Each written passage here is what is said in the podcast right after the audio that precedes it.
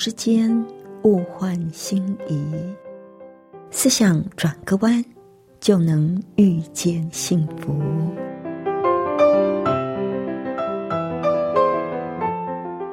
这里是希望之声，我是唐瑶，邀请您和我一起在今天遇见幸福。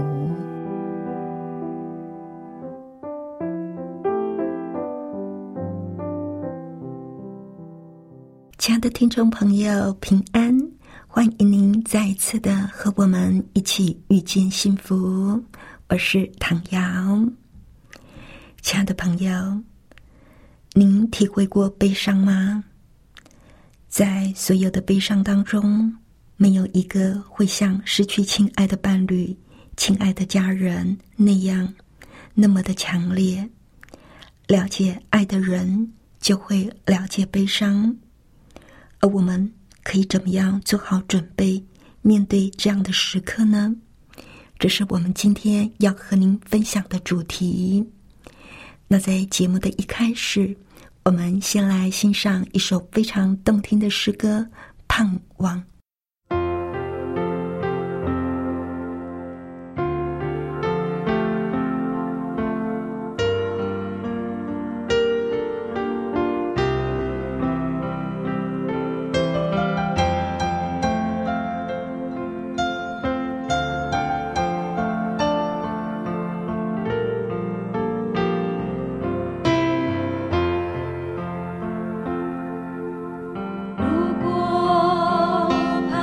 是盼望我们就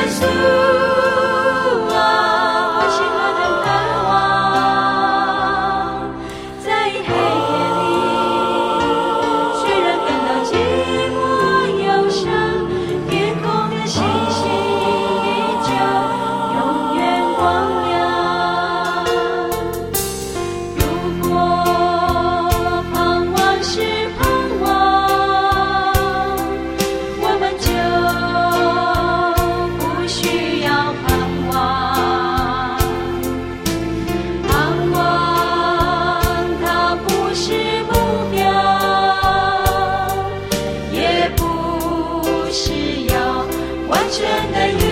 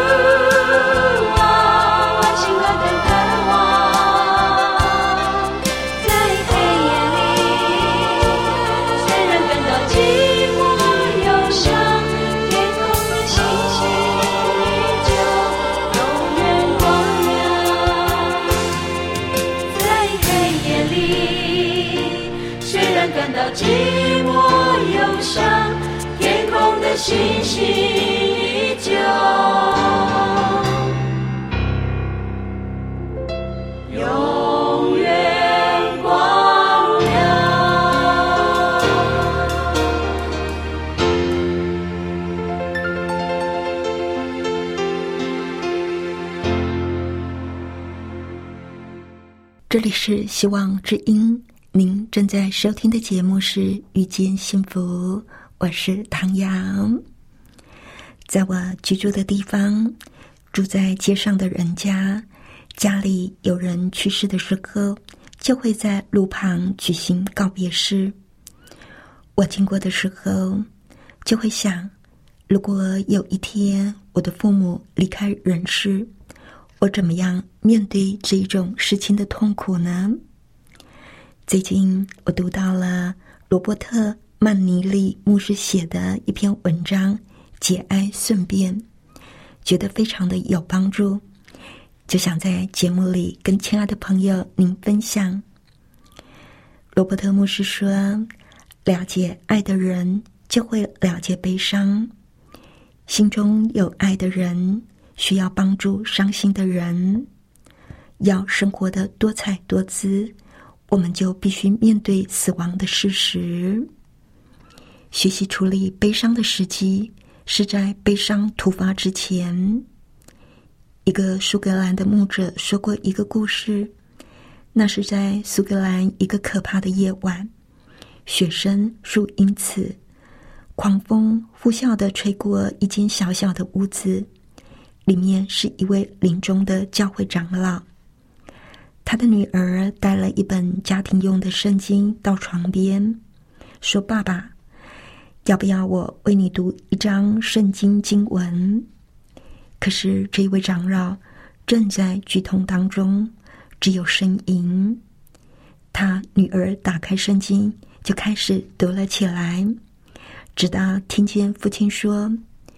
不用读，不用读，丫头。风暴现在来了，但我在风和日丽的时候，已经为我的房子做好了准备。一旦悲伤来临，那就不是思索或者是提出解释的时候。悲伤折磨的时候，我们是无法听进深思熟虑的建议。在暴风来临之前。做好防范的准备是有智慧的行动。或许我们不喜欢遇上悲伤的风暴，但是总有那么一天，在我们自己和需要支持的朋友当中，一定会有风暴肆虐。悲伤与爱和人类同样古老。一位人类学家说，在四千年前，埃及一个晴朗的午后。一对心碎的父母，把心爱的小女儿放进一具雕刻精美的石棺安息。十几年前，两位探险家发现了这一座一直被封闭的墓穴，找到了这具石棺，上面刻着一段话：“我的生命，我的爱，我的小女儿，若上帝愿意，让我为你舍命。”悲伤是多么古老啊！而能够接受悲伤的人是多么的有智慧。不论在悲伤处理上，我们有多少的知识，也不论自己预备的多么好，所爱之人的死讯会像闪电击垮我们。痛苦似乎不存在，又好像无所不在。通常初期的震撼。是这么样的剧烈，简直难以想象。感觉的神经网络几乎错乱。当这个时刻来临的时候，不要责怪自己，让这种感觉临到你，这是正常的。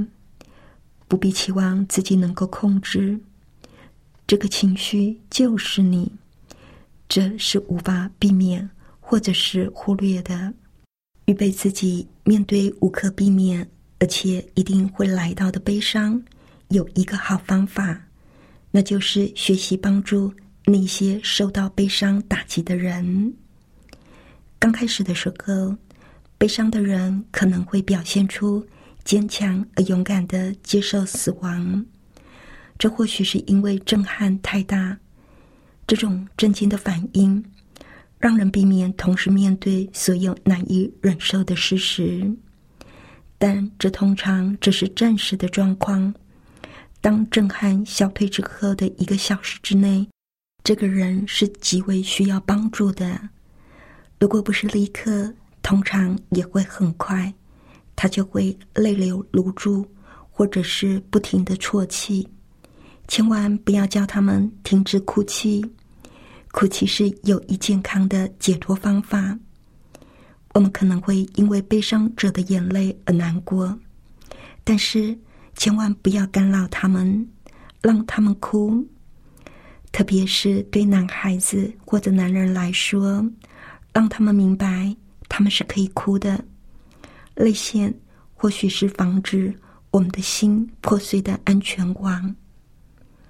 在这个世界上有很多伤心的人，因为他们那无法宣泄、被压抑的悲伤锁在神经中枢里面，经过一段长时间，就得了慢性疾病。接着公开宣泄悲伤，我们或许可以智慧的控制悲伤。圣经上说：“他用泪水洗净我的眼。”使我能够看见。不要因为我们无法忍受朋友哭泣，而禁止朋友流泪。面对悲伤的时候，要避免恨跟自怜。人类灵魂最致命的毒药是愤恨。我到底做了什么，而有这样的报应？他怎么可以在这个时候离开我？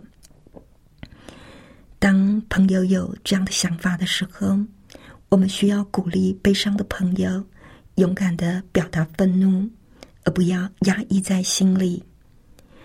正常的悲伤不是自怜，但是错误的处理悲伤就会造成自怜，不停的为自己惋惜，只会让悲伤更加的痛苦，而且具有破坏力。尊重悲伤者的情绪是很重要的。轻视悲伤者的感觉，会让他受到压抑。告诉人你要勇敢一点，不要哭，你不应该生气。这都有可能会让我们的朋友压抑情绪。为了洗净灵魂，那需要被释放的情绪，我们不可以轻视任何人的损失。其实悲伤的人是一个孩子，有个小女孩捡起一个可爱的瓷娃娃碎片，这个瓷娃娃被一个不小心的人在清理房间的时候弄破了，这个小女孩心碎了。但是那位清洁女工却被这个女孩小题大做的感情给激怒了，她说。不要哭，这没什么大不了的啦，过一下子就好啦。他们会再帮你买一个的啦。很没有同理心的话啊，是不是？这的确是大有关系的。每个了解小孩的人都知道，这是大有关系的。那清洁员所说的话是没有经过大脑，很鲁莽的话。那就好像是对刚刚失去孩子的年轻母亲说：“你还年轻，还会生育，没有错。这段忧伤会过去，但那需要时间。当悲伤临到的时候，我们会在很多方面变得像小孩子一样。在帮助悲伤者的过程当中，我们需要安慰、怜悯和爱，而不是轻视。”帮助别人最好的方式，就是做个好听众。不管我们的感觉有多么不舒服，或者是多么的不同意所听到的话，甚至悲伤者说他们多么想一死了之，或者是不停的责难自己，我们都要让他们把心里的话说出来，不要打岔，让他们倾吐感觉，而不要告诉他们该如何感觉。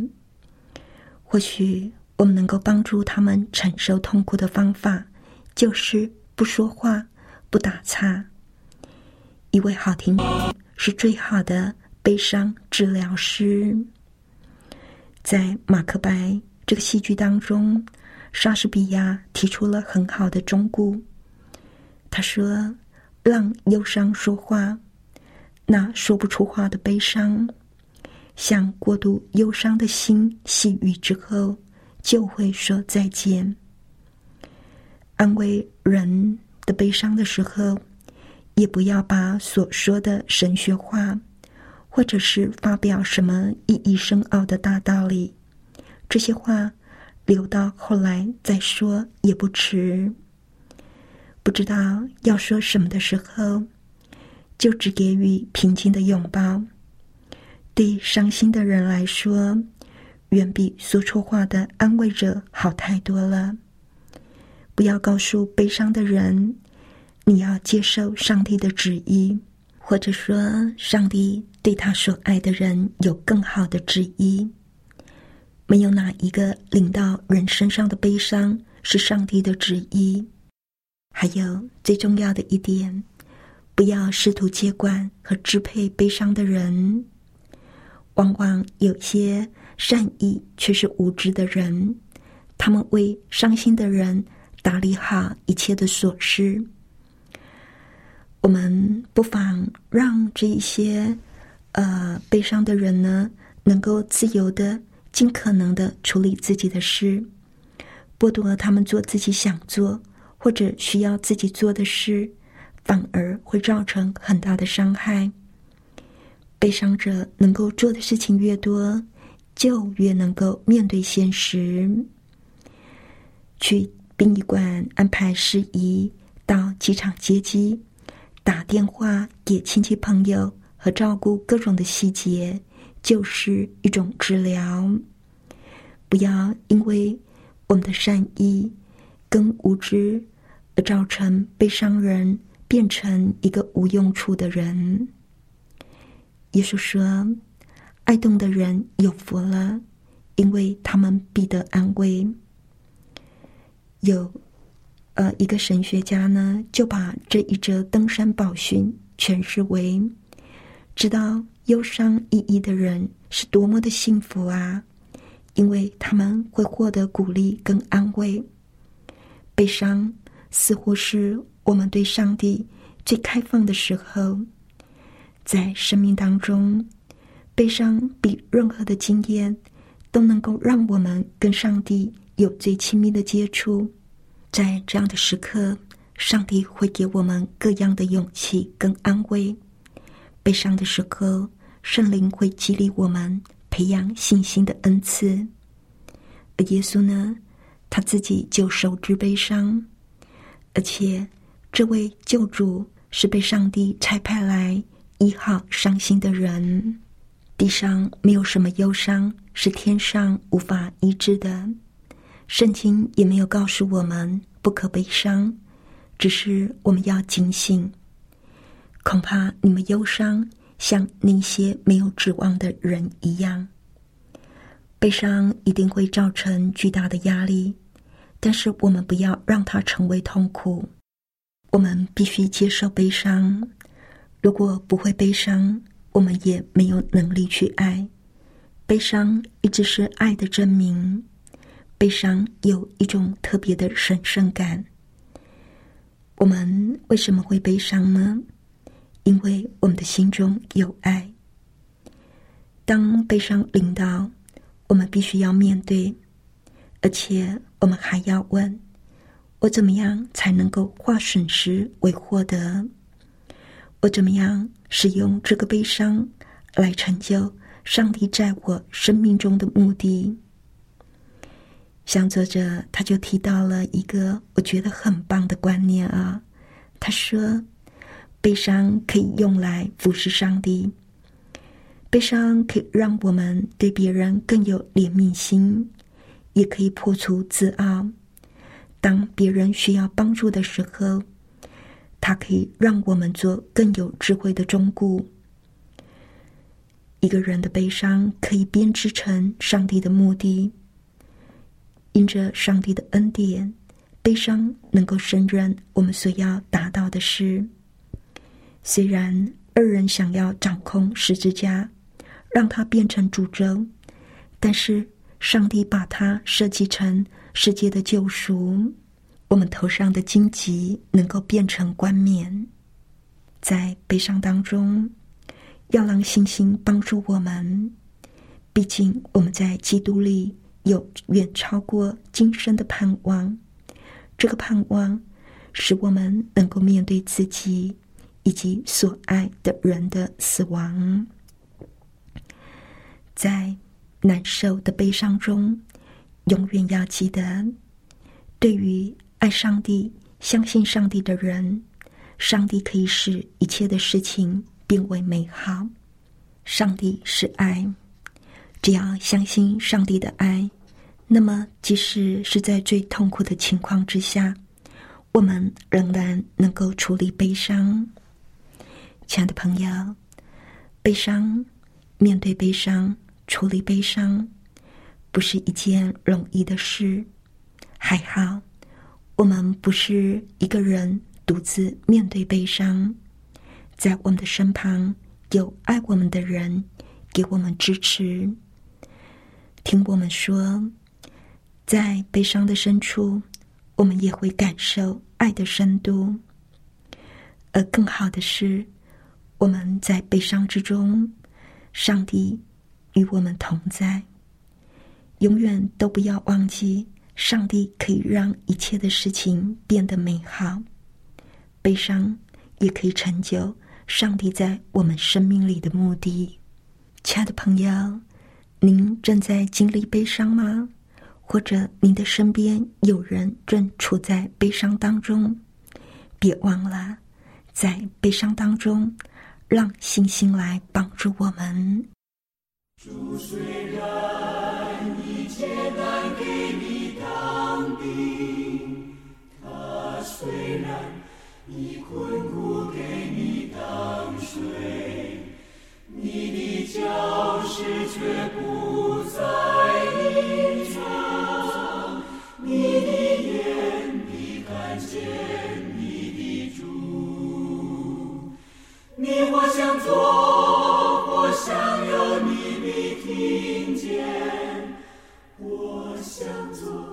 我想要你听见，后面有声音说这是张路，你要行走在西间。这虽然。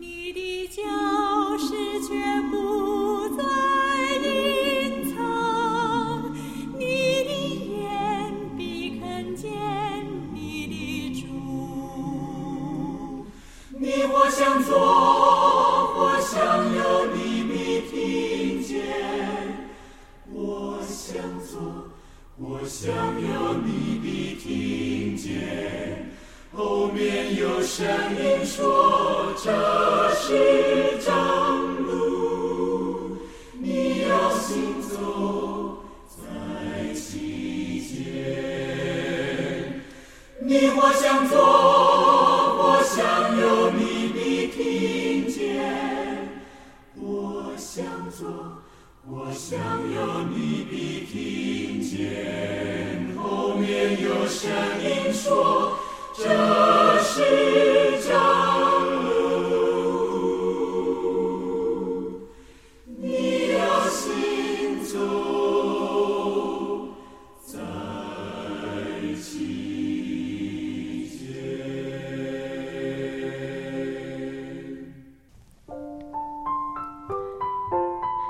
今天的节目吗？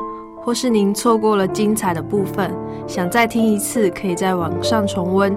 我们的网址是 x i w a n g r a d i o 打 o r g 希望 radio 打 org，或是搜寻旺福村，也欢迎写信给我们分享您的故事。来信请写到 i n f o a t v o h c 打 c n。